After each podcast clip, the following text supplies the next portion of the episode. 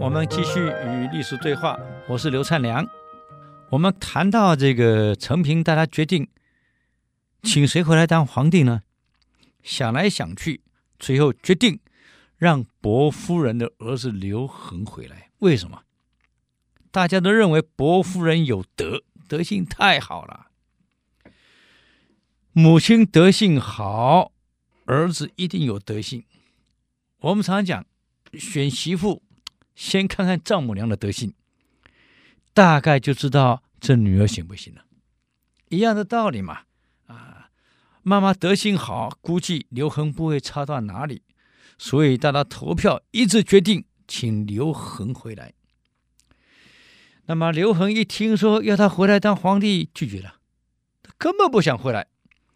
最后没办法，是硬把他绑架回长安。没想到到了长安城以后，刘恒坐在地上不进去，说不进去就不进去。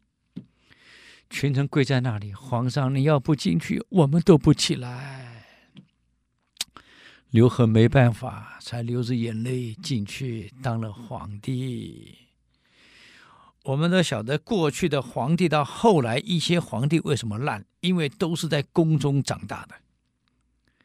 你想以前的皇帝忙着跟宫女玩在一起，哪有时间带带小孩呀？不可能啊！啊，像我们现在当父亲的，晚上起来换尿布啊，给孩子喂奶，我们是这样干的。我生四个孩子，我全部这样干的呀！啊，以前的皇帝哪里这样干？丢给谁？太监跟宫女。既然是太监、宫女这两种心态不正常、不健全的人带出来小孩，怎么健全？你想想看。这没有办法呀。可是刘恒不一样，是妈妈亲自带着他在外面长大的，从小跟民间的孩子一起玩，一起长大，对民间的一切太清楚了。所以当了皇帝以后，就是后来有名的汉文帝，创造了中国历史上文景四十年大治。这个社会安定到什么程度？你们知道吗？就看看历史，国库里面的粮食旧的还没吃完，新的又进来，而且税收只有三十分之一，一亩地只收三十分之一的税，一个人只收四十钱，这么低，国库的钱多到串钱的绳子烂掉了，钱还没用。粮食旧的没吃完，新的又进来，满地堆到发霉去当肥料。国家如此，老百姓家里也是如此。而且文帝又把肉刑给废掉了，没有肉刑。我想各位我们都念过一篇文章《提营救父》，就因为这篇文章感动了文帝，肉刑废了。一个人犯了错可以改过，可是手脚被砍掉，因为肉刑还能长出来吗？不可能。所以不需要这样，肉刑废除，税金降低，老百姓日子好过得不得了啊！整个地方跟中央的监狱里面没有犯人，律师也失业了，警察失业了，都失业了，没有人犯罪嘛。那么不但没有人犯罪，每个人家里生活都有存款，存款用到，你看那个钱用到绳子串钱的绳子烂掉了，钱用不完。现在人再富裕，有没有富裕到家里存折多到那个印章盖不下去的？不可能。过这种日子，你看为什么能这样？皇上为人太好了，勤政爱民。汉文帝包容力之大，而且一切依法，我们可以举一些汉文帝管理成功的例子，作为我们学习的借鉴。啊，你看依法，有一次汉文帝出门了。那么当时管法律的这个太尉叫张世之，解释的是，皇帝骑着马经过一个桥，这个没有想到啊，这个桥下面有一个人躲在下面，因为皇上来了嘛，哎呀，出巡啊，回避回避，老百姓紧张啊，赶快躲开，让皇帝过。他躲在桥下面，嗯，因为人躲在桥下面，后来突然跑出来，让马惊吓了，这马哇哇哇哇哇哇。皇上从马上差点摔了下来，吓慌了。这皇上很生气呀、啊，就交张世之处理。这张世之很有意思啊，看完以后判罪，罚二十钱。啊，汉文帝听，罚二十钱，你没搞错？差点把我把把我给摔伤摔死了，才罚二十钱，砍了他，要砍他。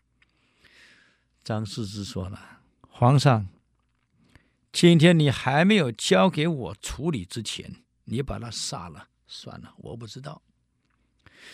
可是我是管法律的，皇上，你既然交给我办了，对不起，我就依法行事。”国家法律明文规定，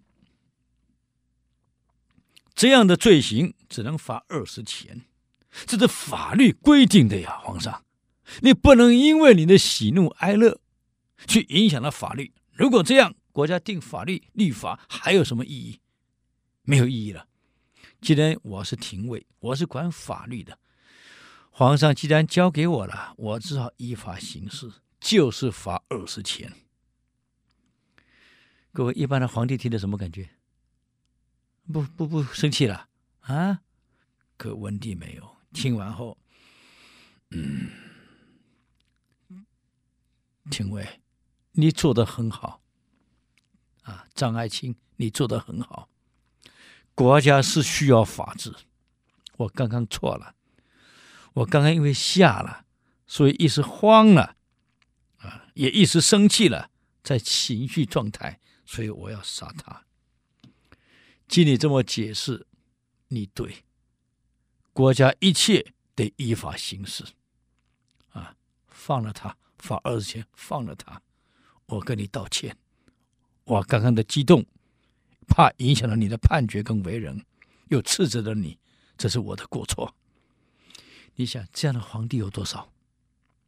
啊，不但这样。